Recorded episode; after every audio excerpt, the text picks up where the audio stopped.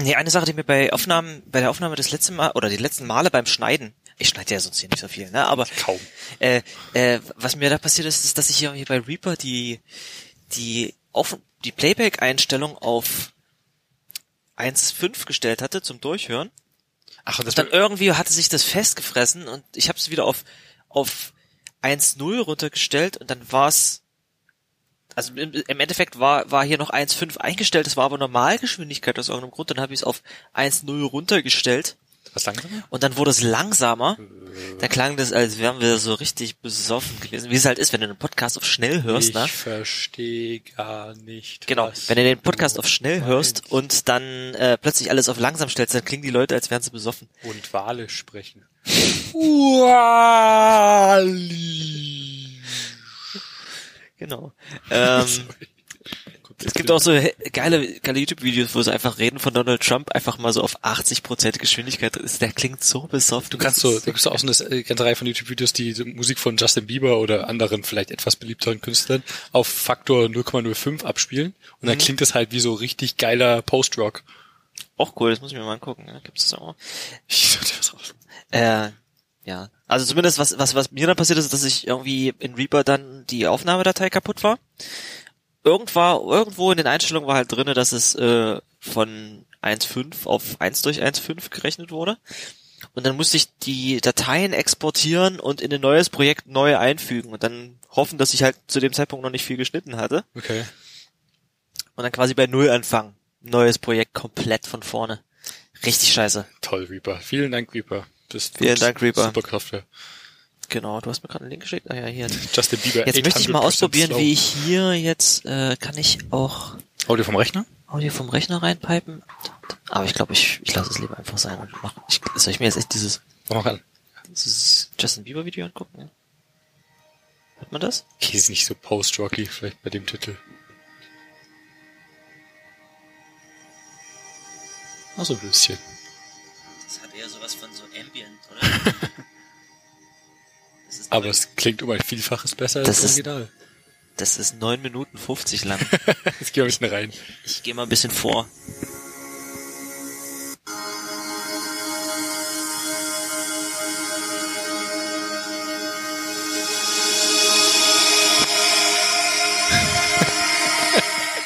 Das könnte Sigaros sein. Das ist super geil.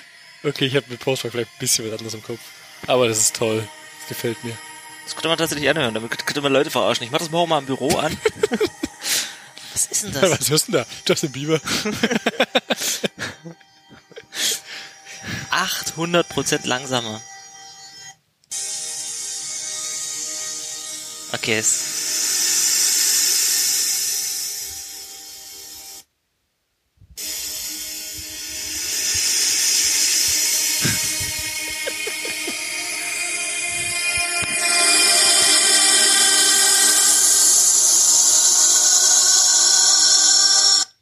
mal auf, sonst kriegen wir hier noch Copyright Infringement oder sowas. Oh nein. Von Justin Bieber. Wenn, da, wenn das Video noch nicht gesperrt ist, dann hat YouTubes Content ID es auch nicht finden können.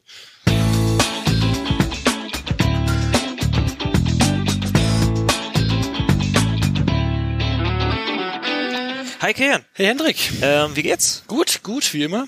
Wie immer. Und dir?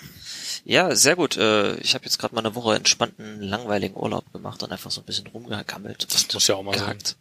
Ähm, ich hatte ja irgendwie letztes Mal schon über Svelte geredet und da habe ich einfach jetzt mal, ich, ich war an der Müritz, es gab kein Internet, aber ich hatte Hacktime. glücklicherweise noch die Webseite von Bootstrap und die Webseite von Svelte im Cache.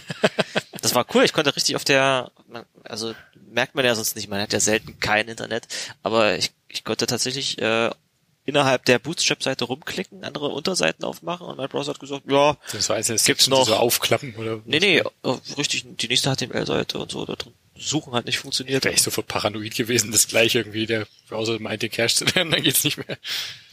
Äh, ja, es ist halt erstaunlich viel, was heutzutage im Cache ist. Ich weiß, das letzte Mal, als ich in die Cache-Einstellung von Firefox reingeschaut habe, das war so Firefox 09. da war die Default-Einstellung noch 50 Megabyte. Ich will gar nicht wissen, wie es momentan ist. Wahrscheinlich ein bisschen mehr. ja, nicht.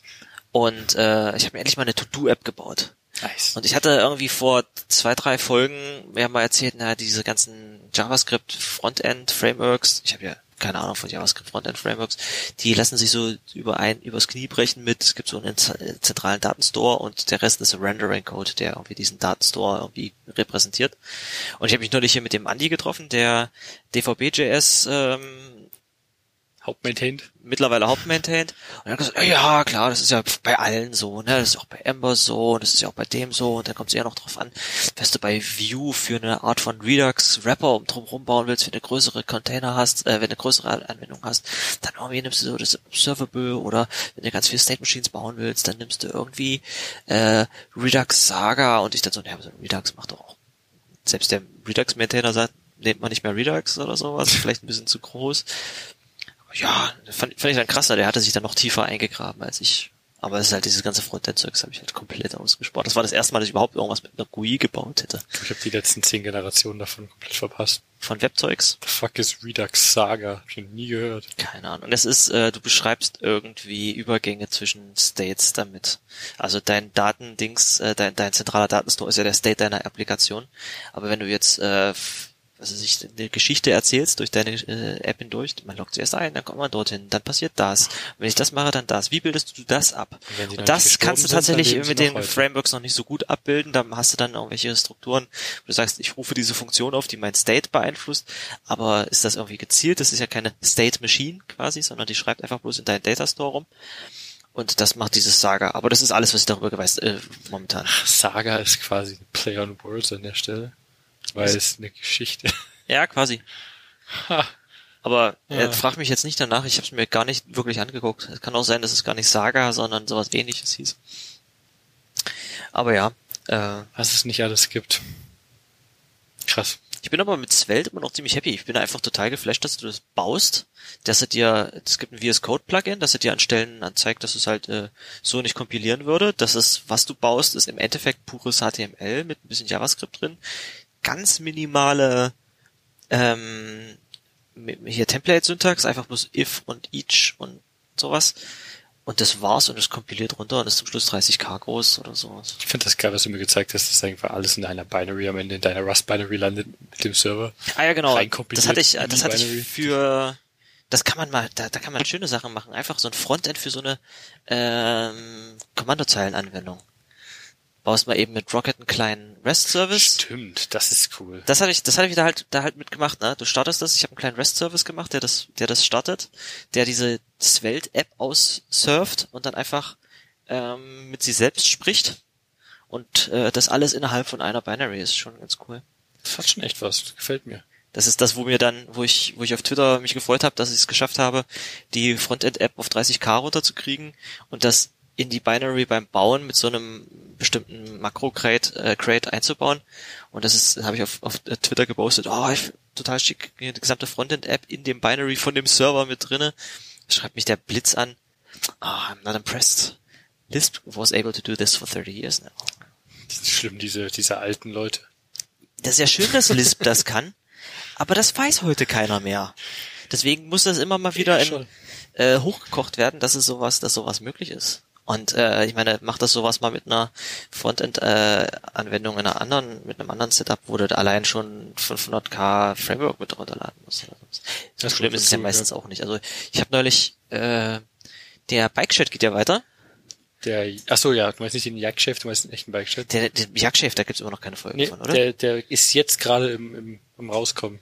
Also möglicherweise, wenn diese Folge online ist, gibt's die erste Folge sogar schon. Der ähm, Sean Griffin hatte zumindest irgendwann mal auf Twitter gepostet, I just recorded a podcast. Da haben alle gedacht, oh, das war wahrscheinlich gerade in der Bike-Chat-Folge, aber das letzte Mal, als ich ihn darüber habe schreiben sehen, hat er gerade nach anderen Hosts gesucht. Oder also sowas. vor zwei Tagen hat er zumindest einen Screenshot gepostet, wie er den Feed-Link bei äh, Apple Podcasts eingetragen äh, ja, cool. hat.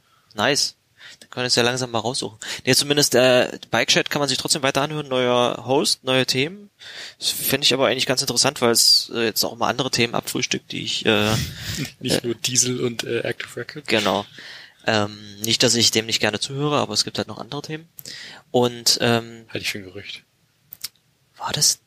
Ah nee, das war gar nicht im Bike Chat. Das war im ähm, äh, JS Party Podcast.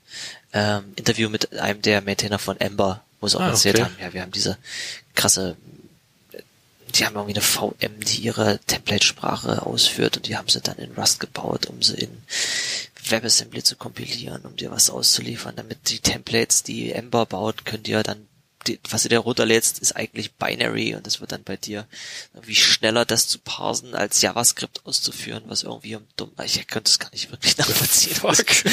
ich, ich, empfehle diese, diese ähm, JS-Party-Folge über Ember nochmal anzuhören. Aber na gut. Klingt ja mal sehr interessant. Hier, ich habe eine coole neue Programmiersprache entdeckt. Oh, Sprachen. Keine, keine Folge akronymisierbar ohne neue Programmiersprache. Ja, die von letzter Woche auch sehr gefallen. Was war das nochmal? Ich komme gar nicht mehr auf den Namen, hört einfach nochmal Folge 23. Genau. Ähm, dieses Mal ist es Enterprise TM. Das packe ich mal, das ist, nehme ich das einfach als mein, wir machen heute mal einfach eine Star-Folge, oder? Warum nicht? Ähm, das packe ich mal in die Show Notes und, ähm, und zwar Enterprise, but why? Ähm, was macht die Sprache aus? Following on the footsteps of Rockstar, das ist übrigens eine andere Programmiersprache, die habe ich mir noch gar nicht angeguckt. Rockstar ist eine Programmiersprache. Rockstar Programming Language Specification. Das ist einfach ein Repo, was eine Sprache spezifiziert, die ist allerdings nicht, ich glaube, ah, nicht implementiert. Okay. Das sind ja die so, besten Sprachen, da sowas Specs, wie Sartre. Also die Specs sind, uh, the following, following are the specifications of Enterprise TM Language. Of the Enter, warum heißt es eigentlich immer the Language? Also ich, ich äh, kann mich, habe ich das gerade auf Englisch gesagt? nee.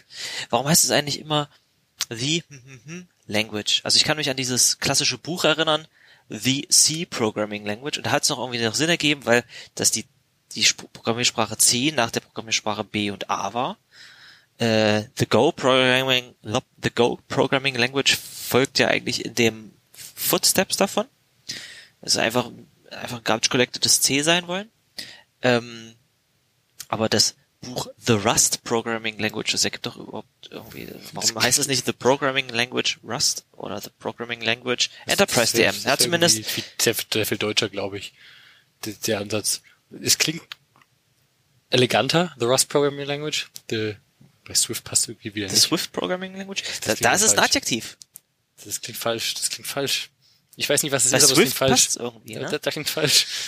Da ich, klingt ich kann falsch? den Grund nicht sagen, da, da klingt falsch in meinen Ohren. The Swift Programming Language. Nein, nein. Das klingt dann einfach äh, nicht so hip, wie Swift klingen muss. Zumindest, ähm, wir schweifen ab. The Enterprise TM Language.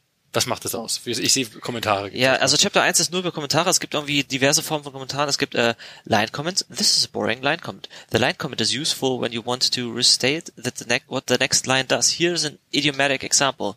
Comment adds one to a counter und drunter steht Counter plus plus. Und da stehen drei Semikolon, dahinter, Semikola dahinter. Block Comment. This is a Block Comment. das ist einfach hier slash Sternchen, Sternchen, slash. The block comment is useful when a comment is long, like explaining some implementation. Okay. Ähm, Gut. Äh, hier geht's noch darum, dass so ein Block-Comment mindestens drei Zeilen lang sein muss, sonst äh, ist es nicht valide. Copyright-Comment. Slash Copyright-Logo. Copyright-Logo slash. Es ist ja tatsächlich ein ASCII-Zeichen, oder? Ja, ja.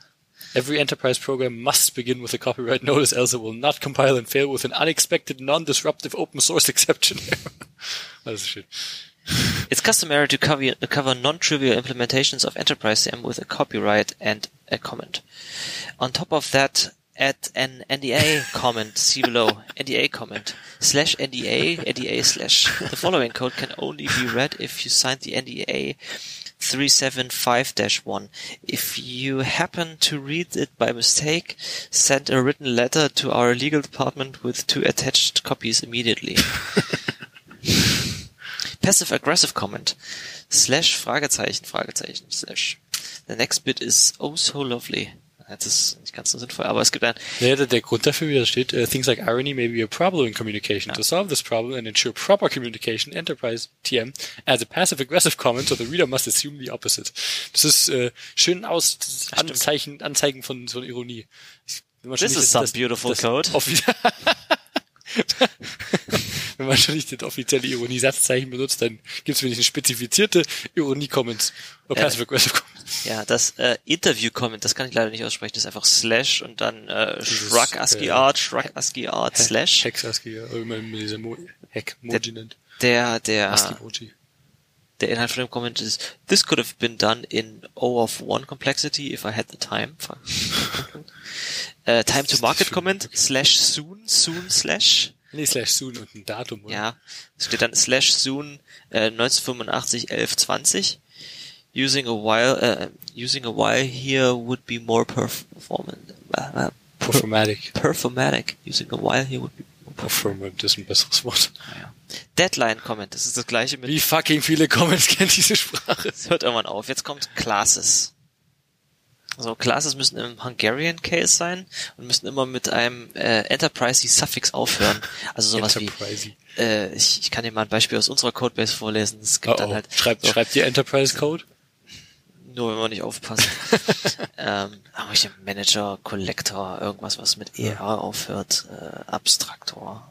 Gab's nicht mehr diesen, diesen herrlichen Witz von wegen, äh, dass Managerklassen so absolut zu Recht Managerklassen heißen, weil sie genau das sind, was draufsteht. Niemand, also sie sind viel zu groß und niemand hat eine Ahnung, was sie tun. Hm. viel zu viele Aufgaben. Ich habe auch manchmal, manchmal, wenn ich so internen Code, äh, interne Funktionen lese, da steht dann äh, Manage Things, irgendwas drinne. Hm, Dann lese ich cool. mir durch, was Manage macht. Und dann sehe ich, ah, das geht drüber und schmeißt irgendwelche raus, die nicht mehr da sind oder die nicht mehr an sind. Dann man doch sagen, einfach, right. äh, äh, ja, kann man noch dran schreiben, remove die und jene, das kann doch in dem Titel besser drin stehen. Naja, das ist Quatsch. Ähm, Descriptive Code ist echt eine, eine schöne Virtue. ja, also lest euch das mal weiter durch, ich will es gar nicht weiter spoilen, das war jetzt höchstens 30 Prozent von Oh Gott, wie lange ist dieses Dokument noch? ähm, Extensions and File Structure wird geil. weil Du musst deine Datei liegt dann zum Beispiel in dem Ordner com slash enterprise slash disruptive slash deep slash learning slash data slash science slash holistic slash fizz slash buzz slash äh, synergic synergic wie synergy ähm, slash framework slash manager ähm, FDC Deep Learning Data Science Holistic Buzz äh, Synergic Framework Manager.etm. Ach, die Dateiänderung ist übrigens großes ETM. Mit einem ASCII-TM. The folder structure depends on the the folder structure depends on the name of your disruptive class. Let's say the disruptive class is called das, was du gerade gesagt hast. Each word represents a nested folder you have to create in addition to the standard com enterprise disruptive. So you holy fucking what?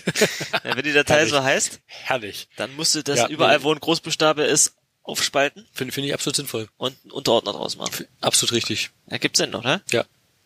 So macht man das hoffentlich eh schon. Nachher, nachher findest du deine Datei nicht wieder. Ja, eben. Du, du kannst zumindest sicherstellen, dass alles sauber genamespaced ist. Complicated, complicated types only make software complicated. So Enterprise DM has a minimal list of types. Money, string, bool, list, O1 type, XML und null. Schön, dass Money das erste in der Liste ist. Money. Here's how you declare a variable. var type name equals value. Semicolon, semicolon, semicolon. Type is one of the types above. Name is any char sequence you can you want as long as it doesn't exceed eight characters. Okay. Das Geilste finde ich ja da unten eher. The instructions must be ended with three semicolons. This adds clarity to where it ends, beats OCaml by one, and makes your semicolon key weathered over time so it will look like you work a lot. Ich finde das Beste, beats OCaml by one als Grund. Oh man. Oh, geil. Das ist eine herrliche Echt, Sprache. OCaml hat, ich habe mir, ich habe mir eigentlich OCaml in Form von, von, von Reason reingezogen. Aber da war halt das erste, was die mit OCaml gemacht haben, ist, dass die gesagt haben, wir nehmen OCaml, aber ändern die Syntax. In was etwas Menschenlesbares. Was konventionelleres, ja. Ist ja nicht so, dass die C-Syntax-Konvention irgendwie menschenlesbar ist, aber zumindest hat man sich irgendwie dran gewöhnt. Ich habe echt Probleme, Go zu lesen. Wenn ich mir das angucke, und davon abgesehen, dass du immer dein Syntax-Highlighting ausmachen musst, damit du die True Experience hast, Das gehört dazu. Also, das sollte Go-Format Ah. eigentlich irgendwie enforcen. Aber dass du einen irgendwie Editor ist die benutzt, der kein Syntax, Syntax die Syntax von Strukturen in Go ist einfach nicht klar. Du hast irgendwie jetzt irgendwie ein bisschen was zu, zu Go 2, hab dem bloß- Draft ja angelesen? Genau, ich habe bloß den mal mit hier reingeschmissen in die Show Notes, weil Go ja jetzt äh, Go, also die planen Go 2 aktuell Mhm. für das Go 2 Draft. Dadurch, dass sie jetzt ja langsam äh, Dependency Management hinbekommen mit diesen Go Modules, über die wir ja auch schon gesprochen hatten, ähm, finde ich es eigentlich ganz cool, was sie hier reingeschrieben haben. Eigentlich gibt's prinzipiell zwei Features. Also es gibt drei Features, aber was Error Values sind, interessiert mich grad gar nicht. Es gibt prinzipiell zwei große Features für Go 2. Zum einen Error Handling. Äh, anscheinend geht's vielen Go-Entwicklern auf den Sack, zu Recht, dass du quasi in jeder zweiten Zeile ein if er ungleich nil, Klammer, äh, Block auf, äh, Error Handling machen musst. Je, überall, so wirklich jede zweite Zeile ist Error Handling. Und deswegen haben sie sich gedacht, äh, andere coole Sprachen wie Rust haben da ja sowas, zum Beispiel wie diesen Fragezeichen-Operator, dass du wenn du in der Funktion bist, die ein äh, Return-Type hat, der mit den Error weiter hochpappeln kann, dann kannst du in Raster dieses Fragezeichen hinten dranhängen und dann wird einfach, falls dein Error rausfliegt, der einfach hochgeschoben und falls kein Error rausfliegt, wird der Wert direkt äh, ein Wrap Genau. aus dem Result raus. Genau. Und du kannst ihn weiter bearbeiten. Das ist, finde ich, super schick. Und äh, Go hat sich gedacht, äh, die Go-Leute haben sich gedacht, das ist cool, das machen wir leicht kaputt und dann bauen wir es ein. Die haben, äh, ich meine, ich habe, glaube ich, irgendwann vor, vor einiger Zeit mal ein, ein Video von einem der ähm, Go-Leute gesehen, die, wo er erklärt hat, warum sie das und das so und so machen, dass sie irgendwie überlegen, wie sie es machen. Aber irgendwie scheinen sie sich immer für komische Sachen zu Ja, entscheiden. die- die das ist alte- schlimmer als bei C++ quasi. Auf die, die, die alte äh, Aussage, ich meine, es war von Rob Pike oder dem anderen Typen, aber ich glaube Rob Pike, also einer der Go-Maintainer, der gemeint hat, dass äh, Go mit Absicht eine schreckliche Sprache ist, weil die ja von äh, äh, von, von, von Studenten beschrieben wird, hauptsächlich, die sie gerade aus der Uni raushiren und die bei Google anfangen und die Leute haben einfach keine Ahnung, wie man guten Code schreibt und deswegen haben sie Go so geschrieben, wie es ist. Das hat der mal offen so rausgehauen. Nee, er, damit hat er aber, glaube ich, äh, argumentiert, warum Go eine einfache Sprache Ja, aber warum explizit Die Leute haben, Ach. wir wollen nichts mit abgefahrenen Typsystemen, weil die Leute haben ja, sind ja alles keine Doktoren, sondern es sind Studenten, die würden sowas nicht verstehen, deswegen haben wir es möglichst einfach gemacht. Das eine so, so war die beschissene Aussage. Aber was ich mir an diesem, wir, wir returnen zwei Sachen, äh, den Wert und den Error und dann kann man das irgendwie so pseudo destructuren. ja was, was ich, was mir daran immer auffällt, ist, dass es irgendwie absolut nicht zu Ende gedacht ist. Also zum einen ist es unterabstrahiert auf eine Art und Weise. Bei einer Sprache, wo man sich denkt, na, das wäre nicht praktisch, wenn man zwei Sachen zurückgeben könnte. Da ist halt so die erste Reaktion, da gibt's irgendwie definiert einen Wert und einen Fehler, weil man könnte ja einen Fehler zurück, aber es ist halt nicht abstrahiert genug. Du könntest jetzt sagen, ich habe eine Sprache, da habe ich Tupel und die Structuring, da kann ich zurückgeben, welchen Tupel von irgendwas, was ich will, und dann mache, sage ich auf der linken Seite beim Binding, schreibe ich eine ähnliche Struktur rein und dann habe ich das. Python hat das, Swift hat das, äh, C++ kriegt das jetzt, ja. Und bei Go haben sie sich gedacht, nee, Tupel, das machen wir da nicht. Unser Error, Komma, ist was Besonderes. Eben, das ist was Besonderes, das ist ein Sprachfeature, das ist nicht irgendwie was, Genau. was so, so, so gebaut ist, dass man es nutzen kann. Wenn mich nicht alles täuscht, kannst du sowas auch nicht selber machen, in, ähnlich in Go. Du, du musst dich an diesen Schrott halten. Also du kannst auch nicht sagen, ich mache jetzt mal was, was zwei Sachen, andere Sachen zurückgibt. As far as I know, nein. Also ich hoffe, ich habe gar keinen Scheiß, aber soweit ich weiß, geht das nicht. Du kannst nur diese, diesen blöden Error Pointer als Zweitdrückerwert haben. Aber was sie halt jetzt gemacht haben, ist, sie haben halt ein Check-Keyword ins Leben gerufen und dieses Check-Keyword ist Mhm. klingt ja prinzipiell das, was wir vorher gesagt haben. Ja. Ähm, du sagst Check und dein Funktionsaufruf, falls ein Error rauskommt, musst du in einer, innerhalb von einem Scope sein, der auch einen Error return kann. Dann wird der Error return und falls kein Error rausfällt, dann machst du mit deinem Wert weiter, Mhm. den du da drin hast. So wie Fragezeichen. Auf den ersten Blick, ja, ist dieselbe Idee, bloß haben sie total verpeilt, was das einer der vielen tollen Werte von dem Fragezeichen-Operator ist, dass man es halt chainen kann. Und das kannst du nicht mit einem fucking Keyword. Musst du jetzt in Klammern zehn Aufrufe rappen und dann wieder diese blöde Falschrummel-Lesweise, von wegen, du musst ganz innen in der Klammer aus anfangen und dann so schrittweise sich nach außen arbeiten. Ach. Aber sowas macht man ja in Go eh nicht, habe ich mir sagen lassen auf Hacker News, weil Me- Method Chaining, das, das sieht man einfach nicht, weil das ist ja nicht, äh, nicht idiomatic. Ich habe, äh, als ich im Urlaub war, habe ich ähm, Clean Code gelesen, endlich mal. Oh. Da waren ein paar Sachen dabei, die mir aufgeschrieben habe, das ist gar nicht ganz sinnvoll, aber sowas wie Method Chaining wurde da auch als Anti-Pattern beschrieben, weil du ja quasi, du hast was in der Hand und dann, beziehungsweise du hast Objekt A und äh, rufst Methode drauf auf, die dir Objekt B gibt, auf dem du sofort eine Methode aufrufst, dann musst du ja wissen, was es dir für einen Typen zurückgibt und dann musst du so weiter und so Das fort. ist absolut richtig, ja. Aber an, an, an Also- Stellen, wo du weißt, dass du eine Monade zurückbekommst oder was Iterierbares, was ein bestimmtes Interface wieder erfüllt, ist das natürlich absolut sinnvoll. Also man soll es natürlich generell nicht übertreiben, das ist bei, bei jedem Feature aber so. die, die hatten hingeschrieben, hätten irgendwas, wo sie drei Methoden hintereinander gechained haben und haben dann gesagt, das ist eigentlich nicht schön, das lässt irgendwie auf Sloppy Code Style hinweisen. Wir möchten bitte schreiben, Variable A ist gleich das und dann aus der Variable hm, äh, Variable B ist gleich Variable A Punkt hm, und dann Variable C ist Variable B Punkt hm. wow, da hat man ja viel mehr Transparency. Ja, genau. Die Typen kann ich da auch nicht lesen, wenn ich, wenn die Nee. inferiert werden. Ich habe irgendwie festgestellt, dass, weil ich ja mich auf Arbeit ständig mit meinem äh, Kollegen streite, der äh, der JavaScript-Purist ist und irgendwie Typen in TypeScript für toten Code hält. ähm, So, so, ist auch, gibt's auch, immer, klar. Ja, das ist, das ist aber auf eine spaßige Art und Weise. Okay, okay. Ähm, da habe ich dann auch irgendwann angefangen zu argumentieren oder beziehungsweise festgestellt, dass es eine gute Argumentation ist. Typen sind dann was Schönes, wenn du sie nicht sehen musst. Was die Leute an getypten Sprachen der alten Schule scheiße finden, wie zum Beispiel Java und C++ vor Auto, ist, du musst überall vorne hinschreiben, Typ, Punkt, äh, Typ, Name ist gleich irgendwas. Super verbos. Erstens, erstens flackert das, weil jedes, jedes Function, äh, jedes Variable Binding mit einem anderen Keyword anfängt, nämlich mit dem variablen Typen. Ja. Das ist irgendwie diese, mit dieser Präfix-Syntax, äh, anstatt let Kunst war irgendwie.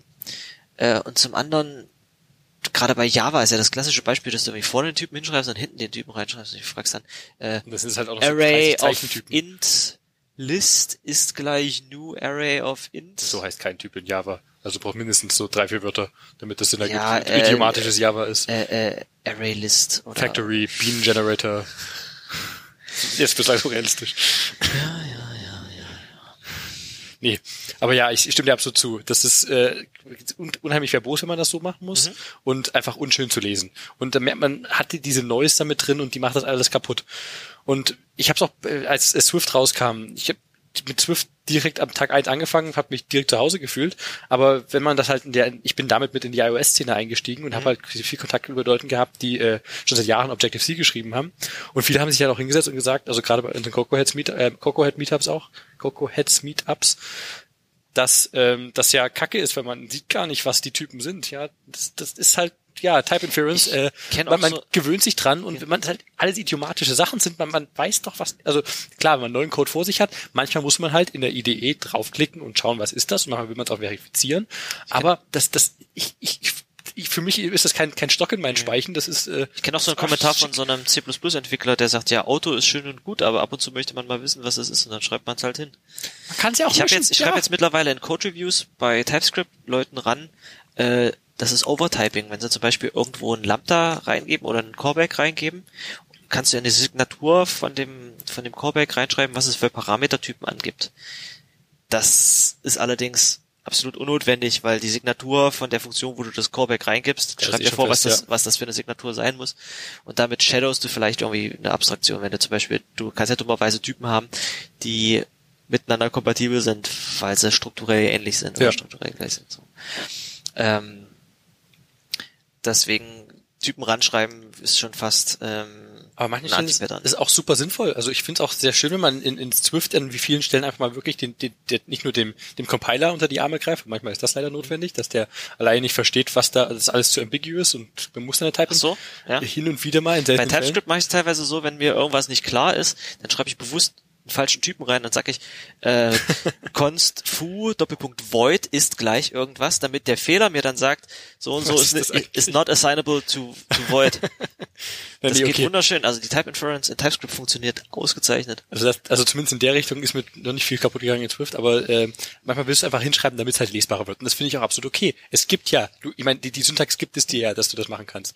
Bisschen magisch finde ich es ehrlich gesagt in Rust, wo das ja wirklich so, so, so, so drei Ebenen höher noch geht, dass du teilweise so einen Return-Wert einer Funktion und dann schreibst du noch so einen Punkt into hinten dran oder so, aber der nicht der Return-Wert der Funktion, sondern der Caller der Funktion auf der anderen Seite gibt irgendwo den Typen damit ja, an. Für Rust ja. ist das alles klar, aber du schaust so hin, ich, ich sehe hier nirgendwo den Typen. Der das Compiler sagt, das passt alles, deswegen glaube ich dem jetzt mal. Aber wo zum Teufel steht hier was? Das, das nirgends. Das, das, das habe ich, ich habe mich manchmal erwischt, in, in Rust gibt's das Into-Trade. Das heißt, äh, dass du schreibst ja dann hin, wenn du einfach bloß das, also es ist ein Trade, das heißt groß Into und hat eine Methode, das heißt klein into und wenn du das irgendwo in den Lambda reingibst, kannst du einfach so schreiben into into und ich habe mich schon erwischt, dass du irgendwie und das geht in vielen Stellen, wenn du irgendwie was ein, ein, ein Optional von Typ X kriegst und du musst aber hinten Typ Y raushauen, dass du einfach hinten äh, zwischendrin Map into into schreibst. Was super ist, weil der genau, halt. der, der Compiler findet statisch die korrekte Methode, um X nach Y abzubilden raus und fügt die an dieser Stelle rein. Aber es ist halt, ist halt super witzig. Das kann man immer mal so ausprobieren. Und dann gibt's noch den, äh, den, du weißt schon besser als ich Operator, nämlich ähm, äh, und und Sternchen oder Sternchen und und, das mit Doppeldereferenzierung und neue Referenz erzeugen, wobei der Typinferenz auch nochmal ein bisschen schlauer rauskriegt, was du eigentlich machen What the wolltest. fuck? Okay, das treibt das jetzt irgendwie so auf die Spitze. Aber ich habe es schon vorher gesehen, du schreibst so ein bisschen Rust-Code, hast so eine Seite Rust vor dir in einem Editor und es ist halt quasi alles angestrichen, weil der Compiler meint hier, das ergibt von vorne bis hinten keinen Sinn. Keiner dieser Typen ist miteinander kompatibel. So, wenn ich jetzt hier ein Intuit oder hier schreibe ich noch den Typen ran an dieser einen Stelle plötzlich, ja, ja alles passt. The fuck? Wie ist das denn jetzt aufgegangen? Ja, es ist, ähm, aber das ist alles, äh, ist das alles das, was unter hier Hinley Milner Type Inference fällt? Oh, ja, ich, keine Ahnung. Ich habe einfach schon. Also ich meine, wenn das gut funktioniert, dann ist das klasse. Ne? Das, das, Ja, also wenn du allerdings manchmal dem Compiler hinschreiben musst, damit der es hinkriegt, damit er nicht abstürzt beim Kompilieren. Das, das ist doof. Aber Ziel Nummer eins ist natürlich, dass es für den Menschen davor lesbar Ja, ist, ja, immer. ja. Und das heißt natürlich an manchen Stellen Typen ranschreiben, das heißt an manchen Stellen Typen weglassen, damit es einfacher vom Kopf her passbar ist und einfach nur An welchen Stellen würdest du dann, dann Typen ranschreiben? Also ich finde ja diese, diese Konvention von Rust wirklich sinnvoll, dass du sagst, bei Funktionssignaturen müssen sie absolut sein, Ja, da gehören sie hin. bei Lambdas müssen sie nicht unbedingt sein. Da lässt sich sie auch meistens weg, ja, weil sie an anderer Stelle schon definiert sind, meistens in der Funktion. Ja, Naja, du kannst bei, bei Rust ein Lambda schreiben und äh, einer Variable zuweisen und dann erst äh, 50 Zeilen später, wenn Ja, du es nee, irgendwo reingehst, wird festgelegt, was das oben Das, das eine- finde ich wieder super tricky. Das ist so typisches Rust-Feature, ja. Das, das finde ich ehrlich gesagt tricky. Wenn ich irgendwo einen Lambda definiere oder eine Closure oder was auch immer, dann da, wo es halt definiert ist, da, wo ich den Typen festlege, da würde ich es gerne ranschreiben. Es sei denn, ich brauch, übernehme die halt irgendwie aus dem Kopf der Deklaration, aber dann ist sie ja dort definiert. Ja, also ich würde persönlich nicht mal die Deklarationen schreiben und ansonsten die Type Inference arbeiten lassen. Es, ich meine, ich, mir fallen jetzt auch keine konkreten Beispiele ein, muss ich sagen. Ich habe da jetzt nicht den, den, äh, den Style äh, im Kopf. Ich mache es mehr so, wie, wie ich es halt sinnvoll finde beim Schreiben. Also ich finde es schön, dass du halt zum Beispiel, wenn du irgendwo eine Liste von was zurückgibst, dass du in deiner Funktion ganz zum Schluss echt nur collect sagen musst. Das und der weiß von sexy. alleine in Wasser rein collecten soll anhand des, äh, was der, was der Rückgabetyp der Funktion ist. Das hat schon echt was, das muss ich auch sagen. Ja, aber ich glaube, wir, wir, wir, wir, wir brechen gerade alle Podcast-Regeln, dass man nicht über Codebeispiele reden soll. Ich glaube, es ist noch einigermaßen nachvollziehbar. Ich Ja, meine, wir zeigen uns ja auch gerade keine Ja, wir waren ja noch beim, beim Method Chaining, aber da haben wir es ja gerade mit dem Collect zum Beispiel. Du hast so eine, Genau. so eine, so ein Iterator über eine Liste und machst dann noch fünf Operationen, ein Map, ein Filter, sonst was, noch zwei Flatmaps, keine Ahnung, was du da halt immer machst und was geht halt einfach nicht in Go. Da habe ich, achso, Das machen geht sie halt, also es Go gar nicht, geht ne? halbwegs, wenn du es hincheatest mit manchen Sachen, aber die machen es halt aktiv kaputt und das ist kein idiomatischer Stil und man soll es nicht machen und man würde behaupten, fast Go-Format äh, lässt, also keiner lässt sich gar nicht durch. Was hast du vorhin erzählt, dass Go dir sogar äh, irgendwie vorschreibt, dass du möglichst kurze Variablen Das ist halt idiomatischer Stil, dass du bestenfalls nur einen Buchstaben nimmst und das ist halt so eine dumme Regel. Gott. Aber, aber jetzt kriegen sie ja in, in dem Zweier-Draft, beschreiben sie ja, dass sie irgendwie Generics kriegen. Ja, das ist das andere. Ähm, haben Sie jetzt endlich mal verstanden, dass Leute das hin und wieder haben wollen? Was ich recht witzig daran habe, ich habe jetzt keine Kritik explizit hier dran. Ich finde nur die, die Syntax interessant. Also erstmal Prinzip- Linkspfeil oder? äh, den Teil meine ich gar nicht äh, überhaupt. Ich sehe mal gerade, dass ich überhaupt keine Ahnung von Go habe. Was macht denn dieser Linkspfeil überhaupt? Der steht Funk Merge Chance Punkt Punkt. Ach so, das ist die die äh, die äh, die, die Go äh, Routine Channel Dings Syntax hier, die damit reinkommt. Ah, okay, ich habe mich gerade als doch Go und unkenntlich. Nee, aber äh, worum es ja eigentlich geoutet. geht, ist ja, dass du einfach nur, dass du generische Typen verteilst und andere Sachen diese generischen Typen implementieren können. Oder was heißt implementieren, sondern die, die, du kannst die als Substituten da reinschieben.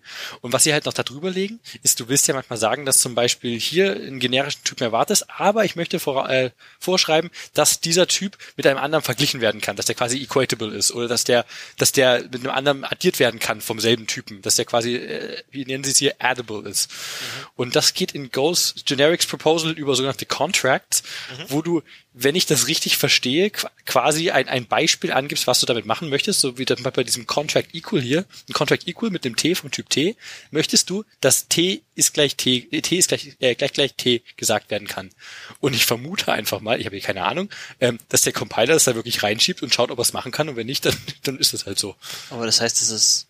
Ach so, das heißt aber, dass es quasi Duck-Typing ist, oder wie? von der Idee her, diese Contracts wirken zumindest arg danach. Und unten kannst du halt sagen, du möchtest jetzt ein anderes T haben, was dieses Equal, diesen Equal Contract erfüllt. Ah ja. Hm. Und dann kannst du das da reinschieben. Also es es sieht halbwegs sinnig aus und das hier ist tatsächlich was, was Go meiner Meinung nach stark gefehlt hat. Also an manchen Stellen haben sie zu viele Zeichen, also Symbole, So, und an manchen haben sie überhaupt keine. Es ist ja echt set type t equal. Da ist einfach ein Leerzeichen dazwischen. Das, das kreide ich denen auch irgendwie an manchen Stellen an, dass einfach zwischen. Also syntaktisch hat Go überhaupt nichts auf der Reihe. Gar nichts. Allein diese, diese Sachen von wegen, dass du äh, Arrays äh, deklarierst mit äh, geschwungene, äh, geschwungene, eckige Klammer auf, eckige Klammer zu und dahinter den Typen. Das haben die ja nur gemacht, haben sie ja gesagt, weil es einfacher passbar ist von der Syntax her. Ja, Toll. ja, das sind auch, tolles mich auch mal, ich, also entweder du schreibst die Klammer dahinter oder rundherum, aber das ist ja echt, also ich, ich meine, Probleme, ich muss sagen, ich habe Probleme, das hier zu lesen.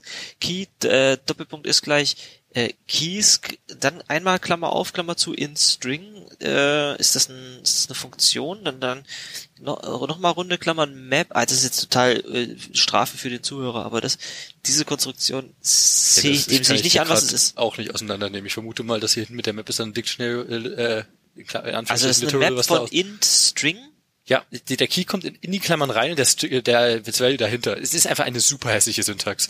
Die machen so viele Verbrechen in dieser Sprache. Die nutzen Tabs. Oh, gleich tot. du, aber gleich irgendwie zehn Hörer weniger, die Go machen, glaube ich. Nee, aber ich meine, ich, ich meine, ich finde diese Sprache, ich persönlich kann der was abgewinnen, einfach nur weil sie unglaublich populär ist und sie hat halt Vorteile im Sinne von der Compiler ist super schnell. Ja. Ich kann super einfach cross-compile, es läuft überall. Das ist, das ist beeindruckend, das ist genau. super cool. Ich fand da eigentlich ich, ich dachte immer, boah, Go ist super geil, das muss ich mal machen. Als immer, wenn mir jemand was davon erzählt hat, habe ich, hab ich Staunen gekriegt.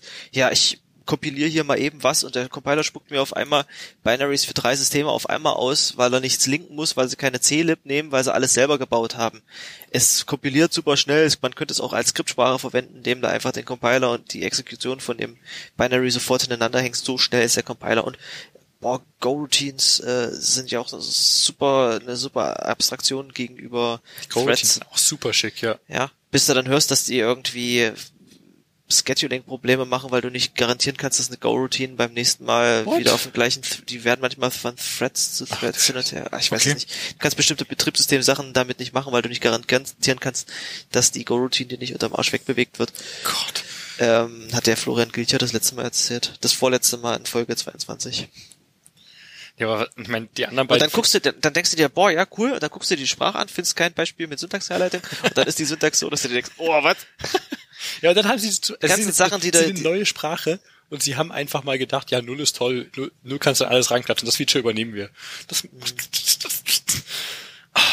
das, ist eine Sprache wahrscheinlich, die von Leuten erfunden wurde, die ganz viel so Survivor Bias haben. So, ich, ich, ich mache schon seit 40 Jahren C. Downlich plausibel. die sagen, ja, das ist alles nicht so schlimm. Das nehme ich jetzt das, als. Das haben wir schon immer so gemacht das machen wir jetzt einfach. Error-Handling viel mehr als hier ein so Kriegst einen Error-Pointer, kannst du schauen, ob was drin ist, wenn nicht. Genau, reicht. Passt. Ja. Ja, und ich mein, ein, ein anderes Bullshit-Feature, das ich immer noch highlighten möchte, ist, dass die Default-Werte für, für alles haben.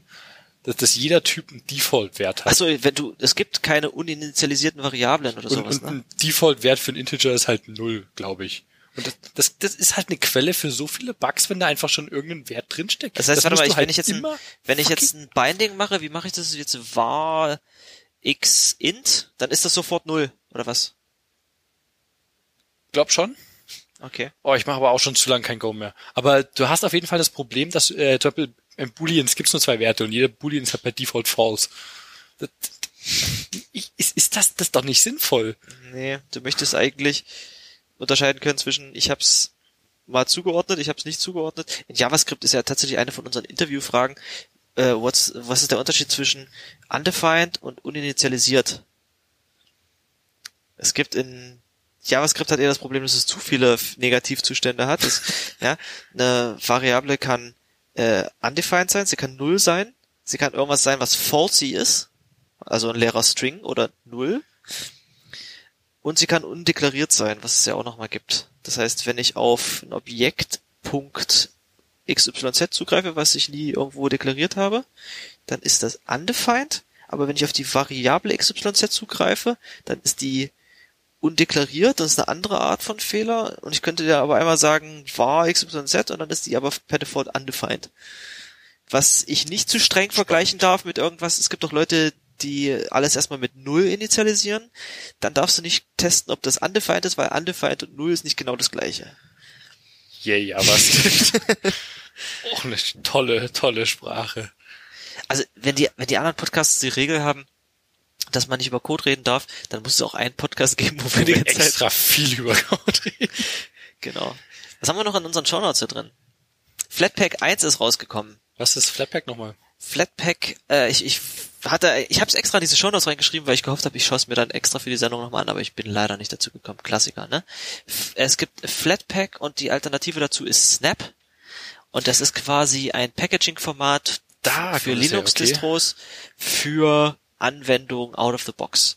Ähm, ergo, ich, wenn ich was baue auf und ich möchte es auf Arch oder auf Debian installieren können, dann kann ich es ja, muss ich ja bislang eigentlich für diesen Paketmanager dort was bauen, weil es ja richtig ins System rein installiert wird mit, ich lege die äh, Libraries an der richtigen Stelle an, ich schaue, dass die Dependencies in den Versionen vorliegen, dass ich es immer bloß einmal haben muss. Mein System installiert diese Anwendung.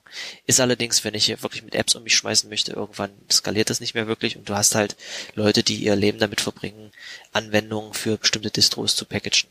So, wenn du jetzt was bauen möchtest, wie zum Beispiel bei VS Code und bei Slack gibt's das, äh, ich möchte einfach, dass das jede Linux-Distribution installieren kann, dann packe ich das in so ein Flatpak oder ein Snap.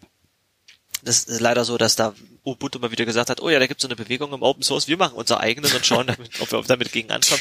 Genau. Genau, Flatpak ist irgendwie aus der GNOME-Gegend und äh, Snap kommt aus der Ubuntu-Ecke.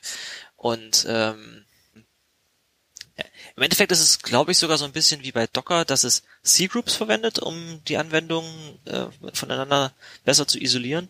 Aber genauer eingestiegen bin ich nicht. Im Endeffekt für den Benutzer ist es auch egal.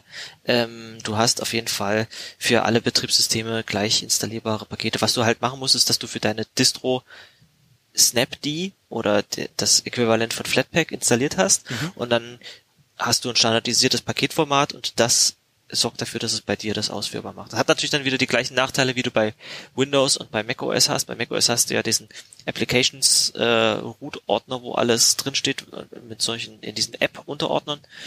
Da ist quasi jede Dependency nochmal untereinander äh, dupliziert drin. Ich weiß gar nicht, wie das, wie das bei Mac funktioniert, wenn sich Sachen Frameworks teilen. Die werden dann wahrscheinlich woanders hin installiert, wenn es geht.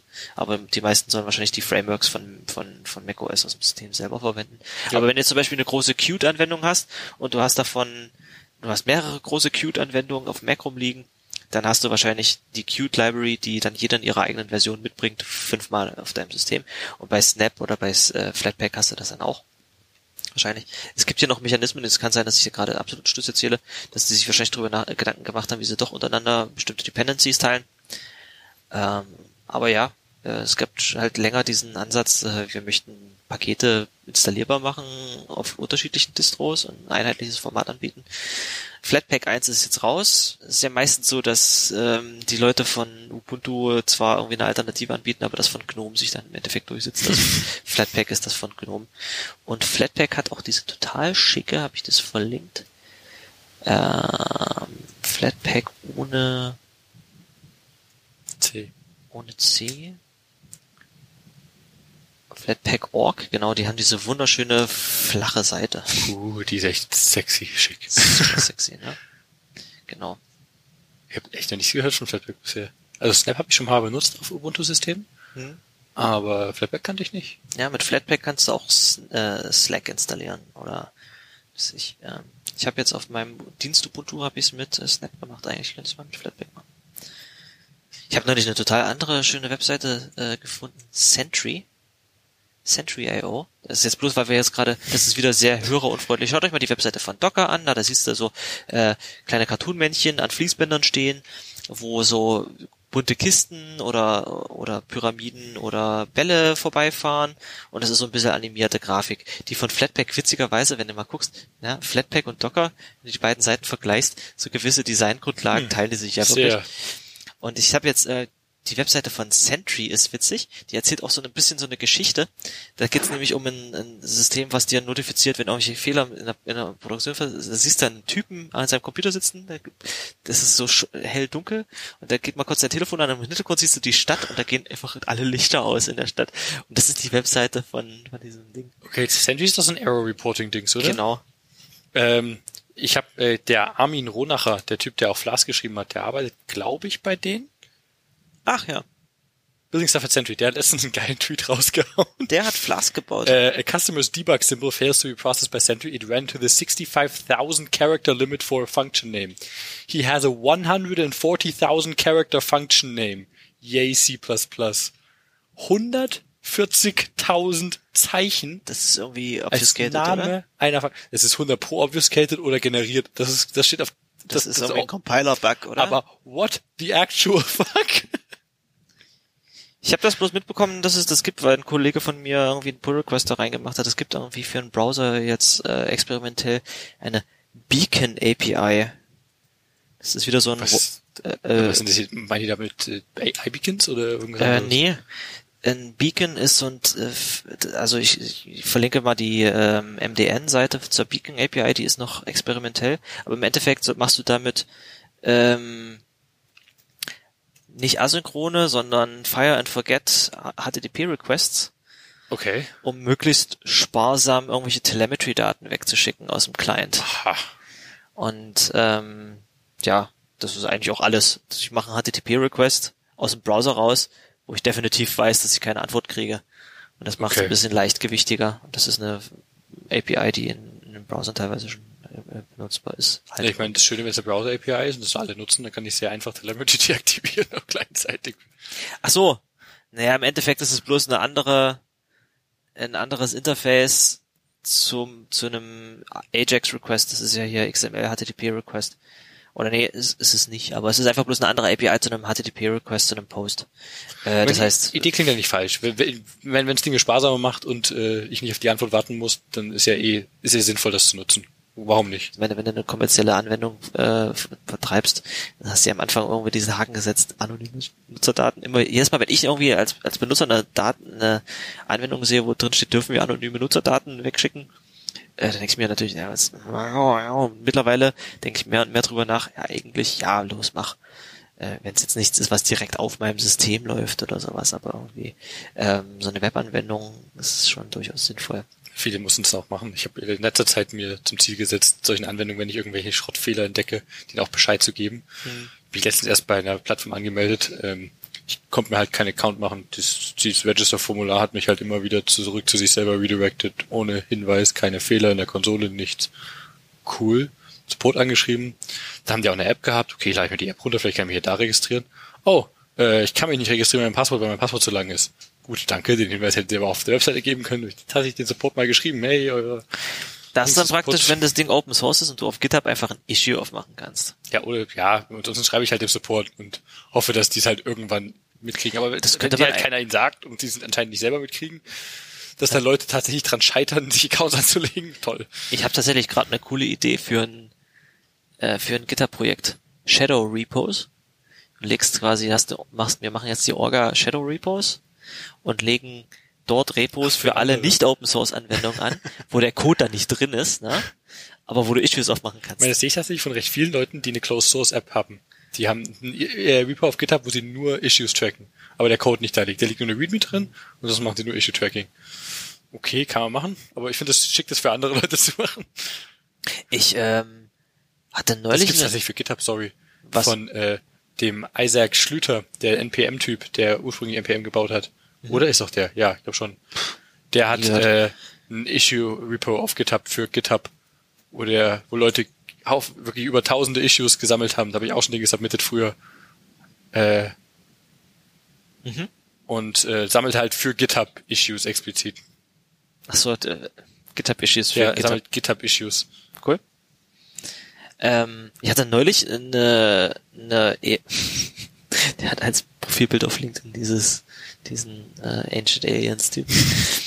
ähm, NPM Inc. CEO 2014 bis heute. Das ist der Isaac, genau.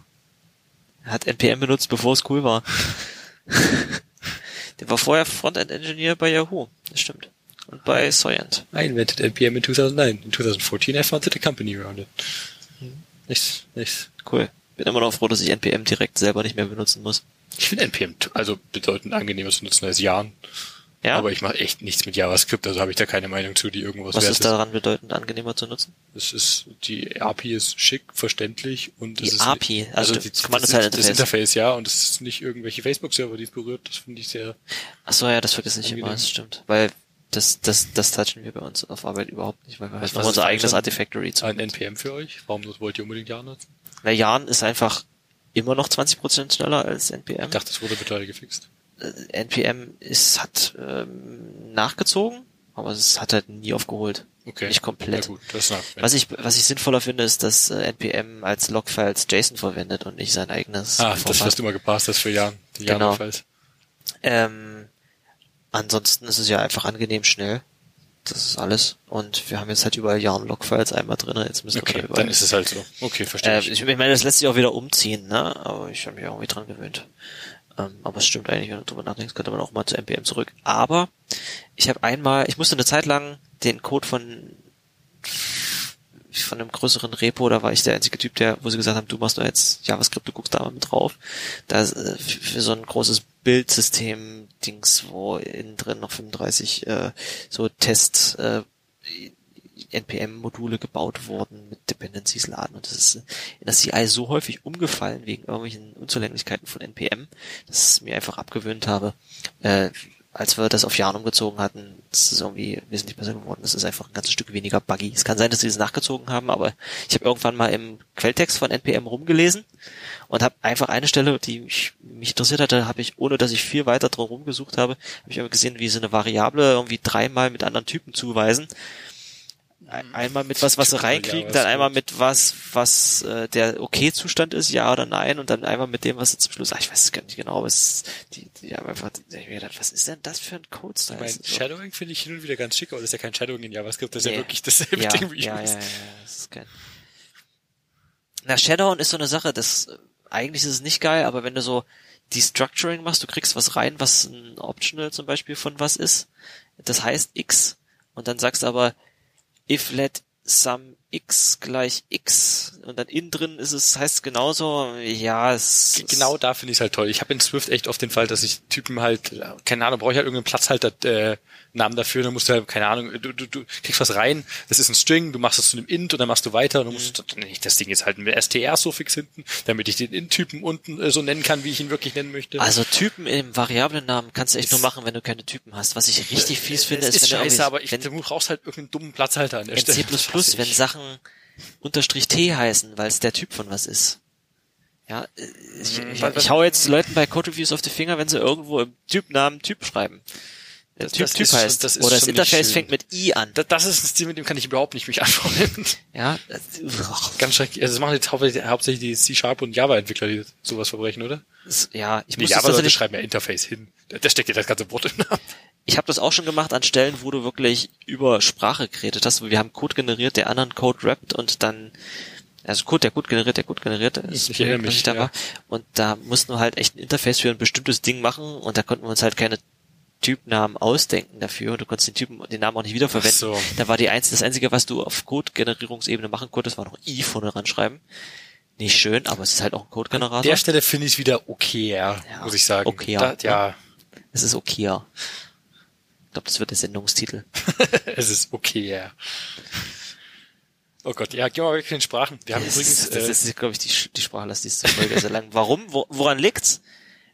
Wir haben keine guten Themen vorbereitet. ach, wir haben noch eins, nämlich haben wir jetzt äh, eine neue Möglichkeit, wie man ihr uns erreichen könnt. Nämlich sind wir nicht mehr nur noch auf Twitter, sondern auch natürlich auf Mastodon vertreten. Da haben wir ja letzte Woche schon mal lange drüber geredet. Genau. Äh, geredet, deswegen wollen wir das heute mal ganz kurz in Folge 24 anreißen. Äh, Mastodon ist, hat jetzt äh, einen massiven Push bekommen, weil Twitter immer scheißer wird. Scheiße. Immer scheiße, wenn wir schon Nein, ist Okea okay, sagen, dann das ist ist es auch anderes scheiße. scheiße. Ja, komm, wa- was macht denn Twitter? Die haben ihre API, ihre Streaming-API erstmal abgeschaltet. Das war haufenweise Clients zerstört. Also was heißt zerstört? Die werden einfach blöd zu nutzen. Dann hat Twitter äh, die die Activity-Daten, äh, die API dicht gemacht, soweit ich weiß. Das heißt, du kriegst jetzt nicht mehr die die Infos von wegen, äh, wer deine Tweets geliked hat, retweetet hat. Die ganzen populären äh, Leute auf Twitter behaupten, ja, ja, ihr habt das aktiviert, seid ihr doof. Ja, ich krieg halt nicht so viele Notifications in der Hinsicht, deswegen kann ich die auch genauso gut anlassen. Das ist mir Mhm. egal. So, jemand, der was nur mal eben einen Tweet ablässt, wie sein Mittagessen war und darauf gleich 10.000 äh, Likes kriegt, der sie denkt sie natürlich, will ich sowas haben. Eben, verstehe ich auch, aber mich persönlich stört das nicht. Und ich, ich habe heute was ganz nettes Engagement zu sehen. Ich habe heute was gepostet, äh, irgendwas, wo so ein, so ein Karo-Muster in, in grün und dunkelgrün wieder so ein bisschen aussah wie der Activity Graph in GitHub. Das war so, ein, so, ein, so eine Grafik von einem Anzug, von einem Typen mit einem Anzug mit so einem Muster. Da habe ich auf Twitter gepostet, äh, This suit is a better programmer than you. habe ich zwei Likes drauf bekommen, habe ich mich super drüber gefreut. Ist doch schön, ist doch wunderbar. Ja. Und, aber ich meine, das ist halt das eine, da, damit können Third-Party-Clients ja noch leben, theoretisch, aber die, die Twitter-API-Changes gehen ja demnächst noch weiter. Die machen ja demnächst äh, die Requests richtig hart zu. Ich bin mir nicht mehr genau sicher, wie die Zahlen. Ich habe gerade eben leider nicht finden können, die genauen Änderungen.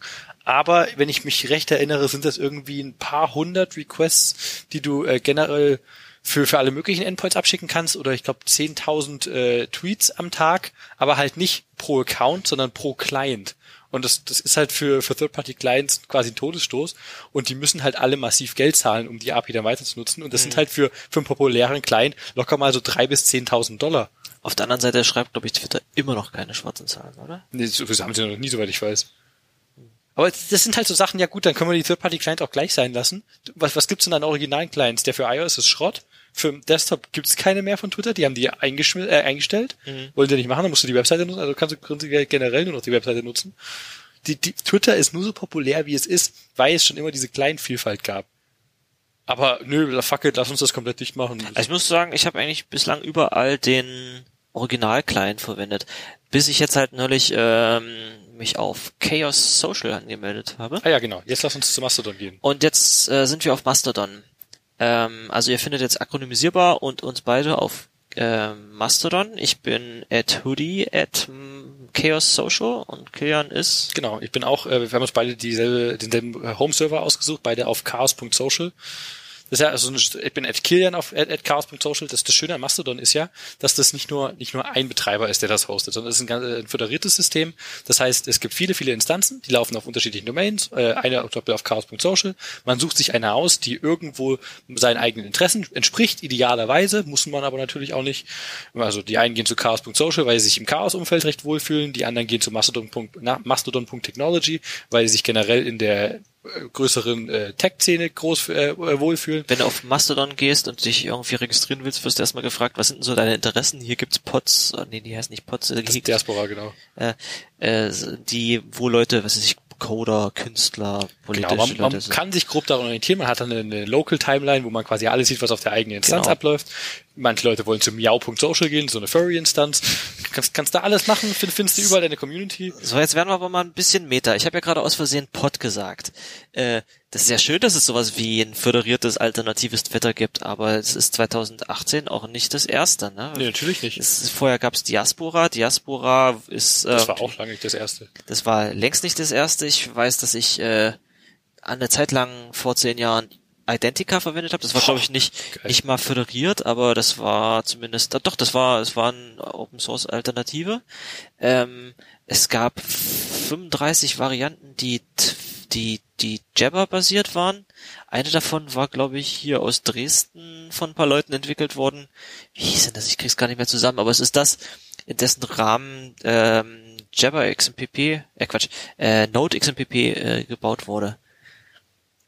Die, die Jabber-Implementierung oh, für Node.js ja. ist das, hier von Astro losgetreten Astro, ja. worden und wurde für dieses eine, ich weiß gar nicht mehr, wie es heißt, äh, Buddy, Buddy.io oder so ähnlich oder Buddy. Oh, irgendwas gab's da, ja. Ich weiß aber auch nicht, echt nicht mehr, wie das hieß. So, genau. Aber ich meine, jetzt ist, äh, als ich das erste Mal von Mastodon gehört habe, gibt's ja auch jetzt schon eine Weile, habe ich mir gedacht, okay, noch eins. Na mal schauen, wie weit das kommt. Na, jetzt, jetzt nimmt so ein bisschen Fahrt auf. Ich muss auch sagen, steckt ein bisschen mehr Liebe drin in den anderen. Die meisten sahen so ein bisschen zusammengehackt aus, wie von so ein paar Hackern gebaut, die sich das äh, machen. Hier bei Chaos Social merkst du zumindest, dass da jemand so ein bisschen Artwork ba baut. Gibt's halt gemalte Mastodons. Ansonsten sieht's aus wie, wenn ich mir die Webseite angucke, ist halt sehr funktional. sieht halt aus wie TweetDeck ich, ich habe auch, glaube ich, keine Variante gesehen, wo ich nur den Strom sehe, sondern es ist immer direkt diese Multispaltenansicht. Aber ansonsten, was kann es eigentlich mehr als ein normales Twitter, außer dass es föderiert ist? Es hat noch ein paar Features oben drüber gelegt, die Leute sich schon lange bei Twitter wünschen, zum Beispiel Content Warnings, die jetzt nicht nur für den eigentlichen Sinn von Content Warnings gedacht sind, sondern also gemacht sind, sondern du kannst auch einfach deine Punchline von dem Witz verstecken, wenn du möchtest. Machen habe ich jetzt schon sehr oft gesehen. Das mhm. ist ein Feature, was was Ach, echt das ist dieses C CW hier. Genau, ja. da gibt's ein, ein Label oder einen Text, den sieht man dann und der Rest ist versteckt hinter einem Button, den man äh, den Rest siehst du erst, wenn du dann draufklickst, wenn du manuell zustimmst, dass du diesen Content sehen möchtest, quasi. Das sind sehr viele Leute für natürlich Sachen, die die grenzwertig anstößig sein könnten. Also anstößig geht ja nicht, weil das willst du generell eigentlich ja nicht mit der Öffentlichkeit posten, es sei denn, du hast Probleme.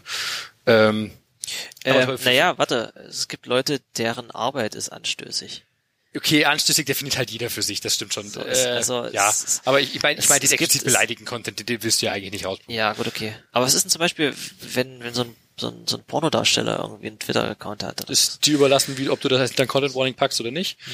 Ähm, auf Mastodon würde ich persönlich sagen, mehr hinter Content Warnings packen äh, als, äh, als mal notwendig.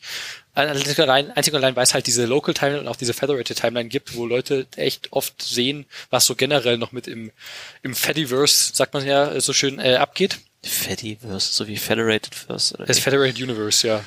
Oh, ich meine, das Schöne an Mastodon ist ja noch ein anderes Feature. Es implementiert ja nicht nur die Federation für das eigene Protokoll, sondern Mastodon nutzt ja dieses Activity Pub oder OS Status. Genau, also eigentlich ist es ja eine Implementierung von GNU Social. Die auch dieses Protokoll implementieren, genau. Mhm. Das heißt, du kannst auch anderen Plattformen auf Mastodon folgen.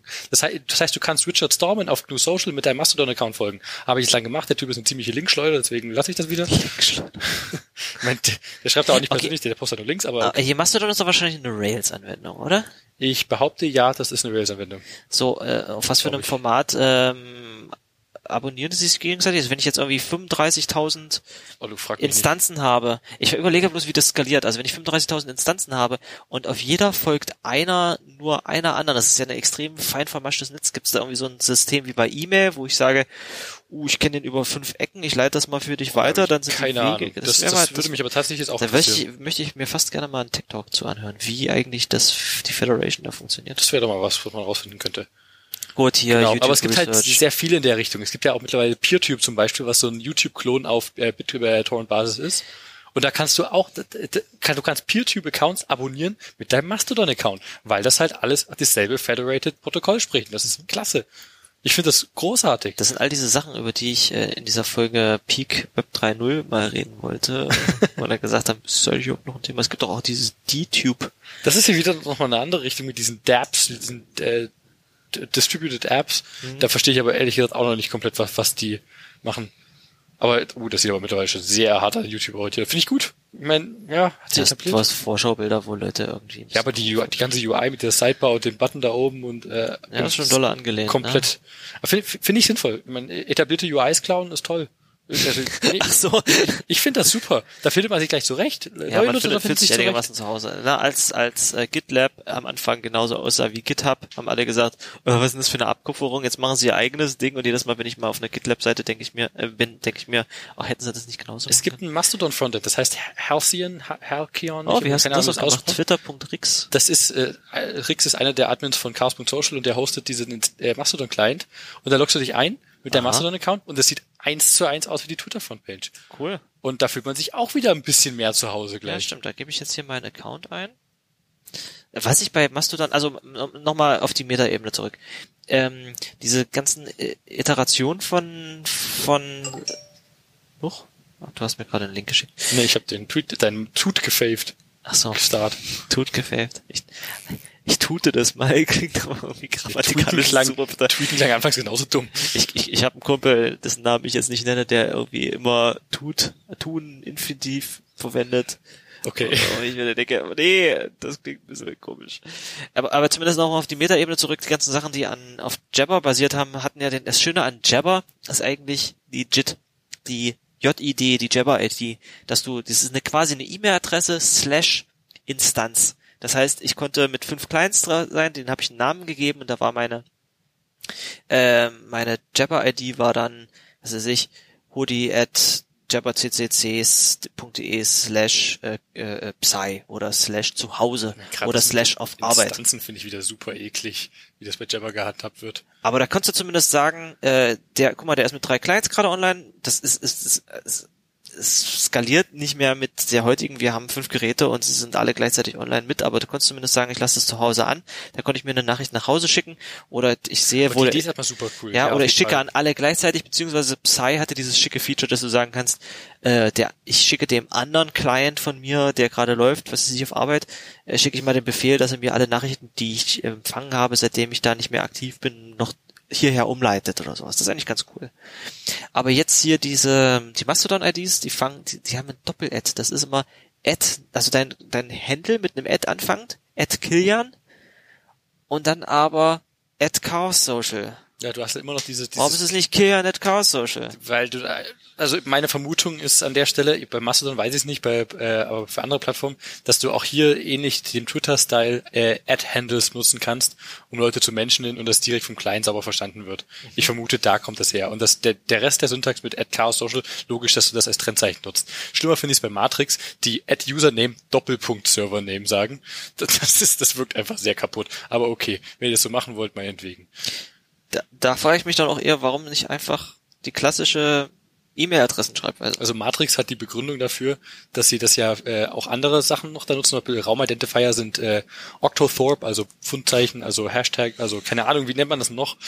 Raute, Gatter, Zaun. Ich wollte gerade sagen, Hashtag Pound. Na, ich, ich weigere mich, das Ding als Pound. Hashtag zu bezeichnen. Habe ich doch gerade als Beispiel mitgenommen. Okay, Pfund, äh, Raute, äh, Raumname, Doppelpunkt, Servername. Und weil es halt für verschiedene Sachen, da gibt's auch noch Ausrufezeichen-ID für irgendwas, aber die nutzen halt verschiedene Zeichen als Identifier für die Typen, dann der Name von dem, was auch immer das ist, Doppelpunkt der Servername. Und da haben sie halt dafür eine relativ einheitliche Syntax für sich selber definiert. Es, also das lässt sich halt an der Stelle machen. Mach deine Notifications aus hier. Psst, Entschuldigung. Also lässt sich an der Stelle halt machen, aber das ist nicht, nicht etabliert, aber meinetwegen, wenn ihr das machen wollt. Ich finde es ein bisschen weird, auch wie du schon gesagt hast, für Mastodon, dass wir auch hier die, die IDs so machen, aber meinetwegen, ist halt so. Jetzt muss ich aufpassen, dass ich, ich habe wirklich auch auf äh, Chaos Social auf Mastodon genau das gleiche Hintergrundbild und das gleiche äh, Accountbild genommen wie äh, Auf Twitter? Auf Twitter. Jetzt habe ich echt Probleme, dass ich selber durcheinander komme. Aber cool, ja, das ist mal was. Local und Federated. Mhm. Genau, nee, ähm, Ich weiß nicht, bei einem Feature, wo ich mir dachte, das ist nice bei Mastodon, was sich herausgestellt hat, war bloß bei dem einen Client, den ich verwendet habe, ist, du konntest äh, Sachen nicht nur starren, sondern auch bookmarken. Das wäre was, was ich gerne als äh, als Server-Feature gehabt hätte. Ich benutze, man benutzt ständig irgendwie Likes für was, damit du sagst, äh, da möchte ich später noch mal reingucken, das möchte ich mir mal merken. Aber das mischt sich dann mit, ich mag das, Das und ja- ich möchte mir das merken, ist ja nicht unbedingt das Gleiche. Twitter hat's ja noch kaputter gemacht, indem sie angefangen haben, gelikte Tweets äh, auch deinen Followern zu zeigen, als von dir gelikte und somit promotete Tweets. Genau. Deswegen, ich kann, ich kann auf Mastodon nicht mehr starren, weil ich denke, also ich meine, ich fühle mich nicht schlecht bei den Sachen, die ich starre, aber ich habe gleich das Gefühl, damit spam ich doch meine Follower zu. Nein, starren hat damit nichts zu tun. Scheiß Twitter, ihr macht alles kaputt. Aber das Starn, dass das andere Leute sehen, ist das, was, was bei, bei GitHub gerade nur wieder interessant ist. Weil, ja, stimmt, aber wir brauchen eine einheitliche Sprache für das Internet. ja, also ich möchte, ja genau, ich möchte drei Sachen mindestens unterscheiden können. Ich möchte was liken können, damit ich demjenigen, der das gemacht hat, sagen kann, finde ich cool. Ich möchte was bookmarken können, damit ich für mich sagen kann, äh, schau ich bitte noch Finde ich mal cool. rein. Äh, Finde ich cool. Find ich- Äh, Finde ich, finde ich nützlich, muss ich nochmal hingucken. Und dann möchte ich was empfehlen können, mit dem Not, mit dem Hinweis, finde ich cool. Finde ich cool. genau. Na, aber es, das, das eine ist eine Message an den, das eine ist eine Message an den Creator, das andere ist eine Message an mich selbst, so für später. Und äh, das andere ist eine, ist halt eine Promotion an die Öffentlichkeit. Ja, nee, ich. Das sollte man, also Leute, die ihr Mastodon entwickelt, ich möchte bitte äh, starren, bookmarken und, äh, und boosten können. Genau. Fände ich praktisch, in der Tat. Nee, äh, schreibt uns mal auf äh, akronomisierbar at chaos.social. Wir sind da erreichbar. Oder at, at, Tudi at chaos social oder at Kian at chaos social. Genau, unsere Handles unterscheiden sich, weil wir nämlich die, die Namen endlich benutzen konnten, die wir benutzen wollen. Ich glaube, damit können wir uns jetzt auch äh, mal Ja, zusammenfassen. viel mehr zu ne? Mastodon nicht zu sagen. Das ist, äh, ja, genau. Schreibt uns eure Meinung doch mal. Genau, folgt uns auf äh, Mastodon. Ich glaube, auf Chaos Social kann man sich leider nicht mehr anmelden. Ne? Aktuell nicht zu viel User-Influx dank der Twitter-Scheiße. Ach so. Ähm, Genau, würde ich sagen, so viel erstmal zu den Topics für heute, oder? Genau. Ähm, ja, ich hätte jetzt schon fast gesagt, ich glaube, das reicht jetzt langsam, aber wir können auch gerne noch äh, ein, zwei Stars nachreichen für die Leute, die Star, Star, Star. Stars, Stars, Stars. Wir bräuchten so einen Jingle mit irgendwelchen Welcome to the Stars oder I'll show you the Stars. Oder Egal. Also, kommen wir zu den Stars. Was hast du denn so gestartet, Gil? Ich habe, äh, so wie viele andere wahrscheinlich gefunden, äh, diese tolle äh, Electron-App, die Windows 95 rappt. Ganz großartig. Liefern die eigentlich wirklich das gesamte Windows 95 Binary mit aus? Ich wollte noch reinschauen, was da genau eigentlich drin steckt, aber es ist halt so wie sich's anfühlt, genauso kacke wie ein echtes Windows 95. Das, das fühlt sich es nicht an wie ein es- Fake Windows nicht Probleme mit 95. Microsoft, dass sie das irgendwie ausliefern, oder? Ich meine, Windows 95 ist auch noch keine 70 Jahre alt und hat kein Copyright mehr drauf. Ich muss ehrlich gesagt noch mal reinschauen. Aber es ist super fancy und ich finde es super witzig. Und das ist halt, warum nicht, äh, ein guter, eine gute Möglichkeit für die Zukunft, um sowas wie alte Spiele am Leben zu halten. Packst du eine Electron-App, die das, das ganze System emuliert. warum nicht? ähm, wird wahrscheinlich darauf hinauslaufen, dass du demnächst irgendwie ähm, die aktuellsten Spiele, was weiß ich, äh, äh, Fortnite, dann irgendwann als als voll äh, virtualisierte WebAssembly-Anwendung direkt im Browser spielst. In zehn Jahren oder so. Warum nicht? Genau. Nee, also Windows 95 als Electron-App funktioniert erstaunlich gut, ist äh, mehr ein Witzke. Mein Star ist ein ganz kleines Ding. Äh, es ist natürlich mal wieder was mit Rust. Es ist das äh, Create Include Dir. Und zwar gibt's in, äh, in, in Rust dann herrlich produktive Makros, die einfach dadurch möglich werden, dass du eine, eine Compiler hast. Und zwar sowas wie include File oder include String oder include äh, äh, Bytes. Ja, include Bytes sagt, ich hier diese Datei, include mir das mal hier. Also du sagst äh, let variable name equals include bytes und dann gibst du eine Datei an und die wird zur Compile Time ge gelesen und als Bytes an dieser Stelle als Wert dieser Variable reingeschmissen. Das gleiche geht für include string. Include file ist inkludiere den, den Code von dieser anderen Rust-Datei hier rein, das ist was anderes, aber include äh, string sagt, inkludiere mir diese Datei, lies die zur Compile-Zeit ein, include mir das als ähm, als String an dieser Stelle, was super praktisch ist, zum Beispiel Default Configs für irgendein Tool, was ich gebaut habe. Naja, die Config ist ist aus YAML, äh, ist in YAML und die Default Config baust du einfach, indem du die YAML-Datei selber in deinem Compile-Ordner mit dazu baust und sagst include String, dann hast du die Datei geladen und dann wird die als String in deiner Binary mit rumgeschleppt. Ist super praktisch. Wäre natürlich noch schöner, wenn du irgendwie so einen Const Expression Parse Aufruf hättest, wo du sagen kannst, lad mir diese Datei und parse die noch zur Compile-Time, weil die wird sich ja eh nicht nochmal ändern. Das wäre auch sexy. Ja, weil sonst, wenn du eine, eine falsche Datei parsst, die, also eine invalide Datei äh, includest, dann ist die halt, de deine Binary das kannst du wegschmeißen, weil die halt immer falsch ist. Ja. Ähm, aber für andere Sachen gibt's jetzt auch include dir und da kriegst du quasi so ein Pseudo-Directory-Object zurück. Du gibst einfach diesen ein Verzeichnis an und der lä lädt einfach alle Dateien rein Wow, und du okay. kannst auf dem Ding, was du dann da als auf der linken Seite stehen hast, kannst du mit auf Pfade zugreifen und ja, die ganzen Sachen. Das kann je nachdem, wie groß es ist, extrem lange dauern. Aber ich habe zum Beispiel jetzt für, für mein kleines ASCII-Tool, wo ich eine REST-Anwendung zugebaut hatte, ich einfach zum Spaß die gesamte Svelte-Frontend-Geschichte da statisch in das Binary reinkompiliert, haben wir am Anfang schon mal Ah, das erwähnt. hast du damit Und das geht damit, da sagst du einfach hier include dir und dann äh, Punkt, Punkt, slash Web-App äh, und dadurch, dass Svelte halt so schön klein ist, ist die Binary immer noch super klein gewesen dann mit zum Schluss. Und ähm, ich meine, das sind auch bloß drei Dateien, das hätte ich auch irgendwie so machen können, aber äh, warum nicht, klar. Super Ja, aber das ist ja wahrscheinlich auch bloß ein Makro-Rapper um Include äh, Ja, genau. Bytes, oder? Auf ja. jeden Fall, auf jeden Fall. Genau. Genau. warum nicht? Schicke Idee. Gefällt Super mir. nice. Genau. Ähm, du nochmal. Ähm, ich habe noch ein äh, Tool, das heißt äh, FZF.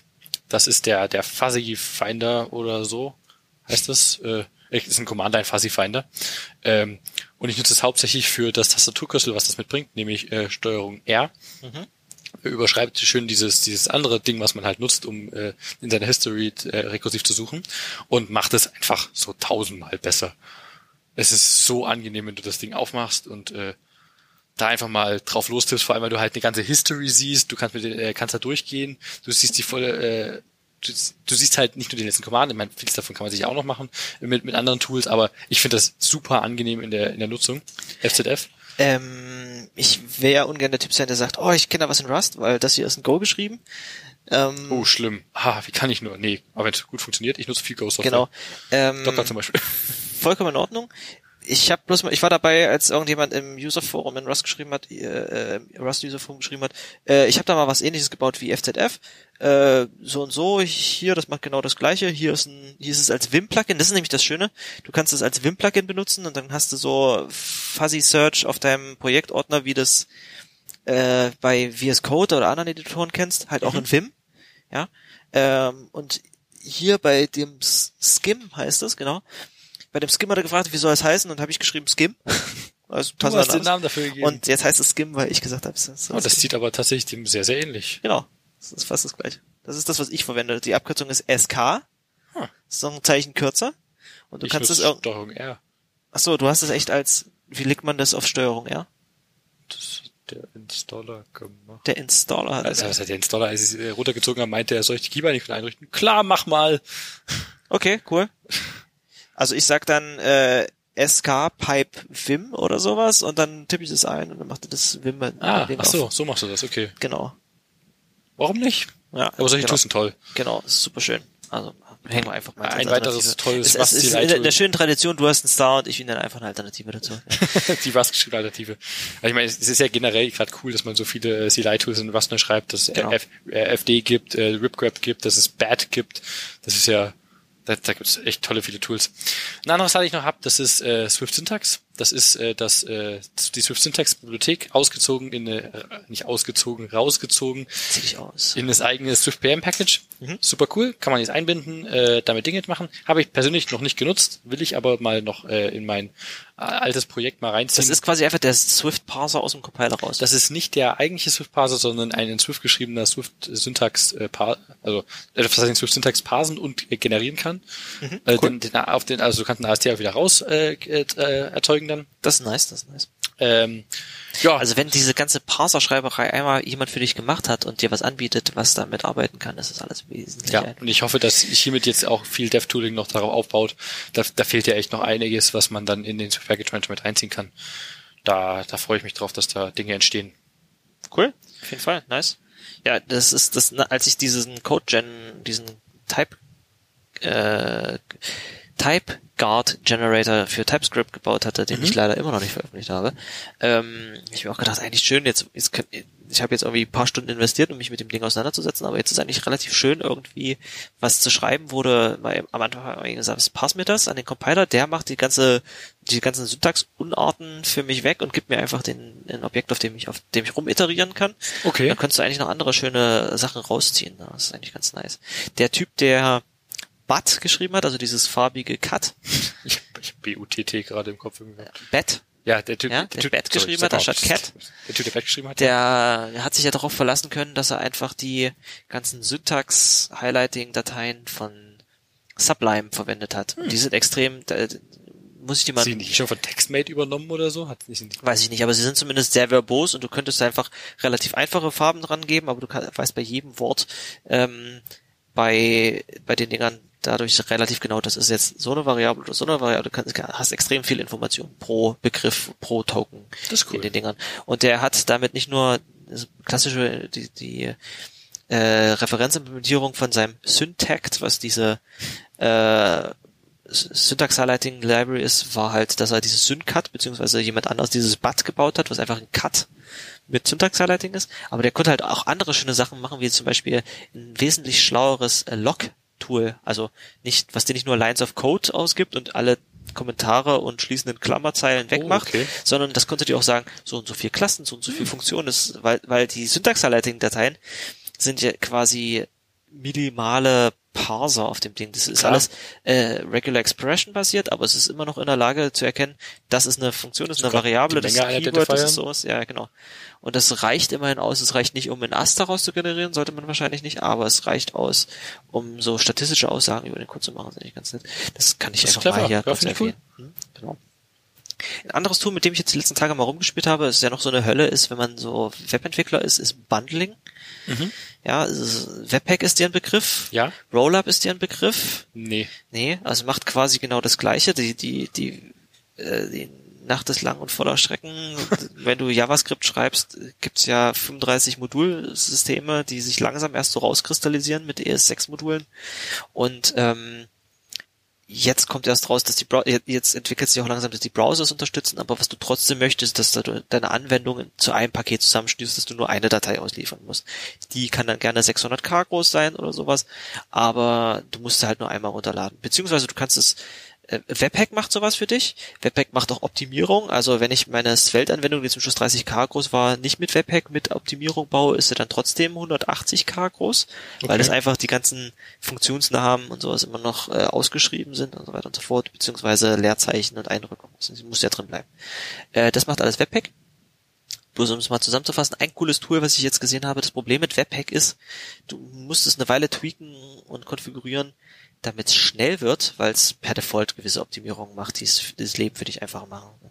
Und äh, im, im, in, im Entwicklungszyklus ist es häufig so, dass du, wenn du speicherst und dann auf, eine, auf einen Browser wechselst, um anzugucken, was da passiert. Webpack startet so einen schönen Server für dich oder beziehungsweise da laufen Tests durch und die aktualisiert es automatisch, wenn du es, äh, wenn du was gespeichert hast.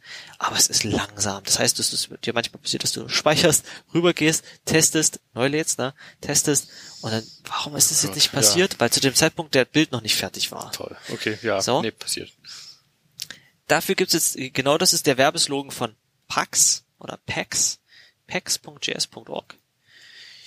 Der schnellste Packager der Welt, der super, ähm, der super schnell ist, weil er einfach die JavaScript-Datei nicht wirklich passt, sondern nur einigermaßen erkennt, das ist ein Modul. Der versteht quasi nur äh, Import äh, und Require-Syntax und ist einfach mal an der Stelle, wo sowas wie Rollup, ich habe heute auf Arbeit mal verglichen, bei einem Projekt irgendwie 1,6 oder 1,5 Sekunden gebraucht hat, braucht er hier 10 Millisekunden. Für, das ist ein großes. starker Unterschied. So, und äh, das hat auch einen Watch-Modus. Es ist einfach bloß ein, ein Bundler für den Entwicklungsprozess. Also wenn du es ausliefern möchtest, dann nimmst du bitte irgendwie ein Webpack oder was anderes. Aber während du JavaScript schreibst, ähm, dann kannst du das nehmen und ist einfach rasend schnell. Was es auch nicht kann, was viele, äh, was diese Bundler normalerweise mitbringen, ist, so eine Loader-API. Das heißt, äh, wenn ich jetzt nicht äh, äh, JavaScript pur schreibe, sondern sowas wie TypeScript oder CoffeeScript, ähm, dann muss oder Rust, was nach WebAssembly kompiliert, dann kann ich das äh, bei ähm, bei Webpack einfach importen, als wäre es JavaScript. Und was das Webpack dann für mich macht, ist, dass es erkennt, oder muss ich die, die Dateiendung muss ich noch durch irgendeinen Compiler durchjagen. Und das macht er für mich im Hintergrund. Pax macht das überhaupt nicht. Was aber auch nicht so schlimm ist, weil ich kann neben dem Ding einfach den Compiler im Watch-Mode äh, laufen lassen. Der baut dann für mich von Source nach lib irgendwie TS nach, nach JavaScript und das watcht dann der Bundler für mich. Okay, und das ist dann ähnlich schnell dann immer noch? Das ist immer noch vergleichbar schnell, weil der Compiler dann nur die einzelne Datei, die ich wirklich gerade gespeichert habe, äh, neu generiert und nicht das gesamte Ding nochmal von vorne okay, anfasst. Okay, die Pipeline bedeutend schneller insgesamt. Genau. Das ist auch schön. Genau. So, Pax. Und es benutzt dieses schöne, ich habe gerade, müsste gerade mal in unseren Shownotes gucken, ob ich das irgendwann vielleicht sogar schon mal erwähnt habe. Vorletzte Folge, ja.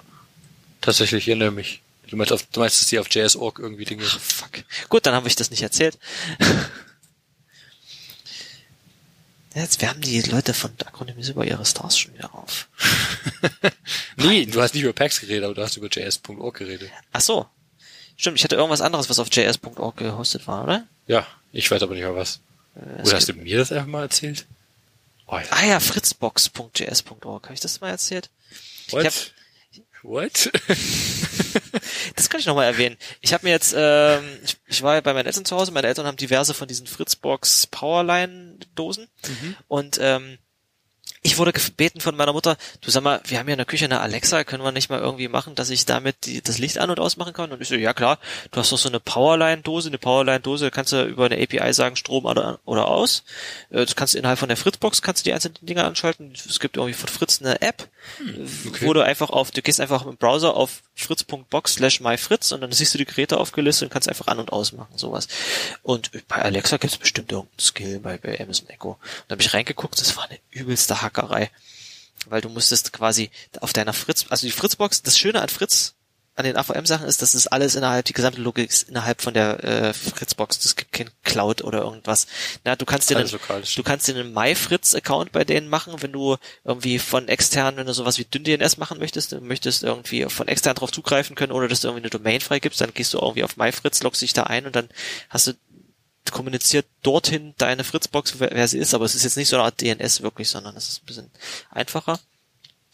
Und jetzt um dieser, dieser Echo-Skill zu erlauben, dass du sagen kannst, mach mal ein Gerät, was so eine Powerline-Dose ist, an oder aus, musste ich quasi einen extra Account auf der Fritzbox einrichten, beziehungsweise einen extra Account auf MyFritz einrichten, dem ich nur äh, Smart Home Capabilities gebe, damit ich die Credentials davon dann diesem Skill weiterreichen kann, damit das Echo quasi an die Amazon Cloud funkt für mir dieses Skill aus, damit das mit MyFritz redet, damit das zurück zu meiner Fritzbox redet. Das geht also einmal um die gesamte Welt.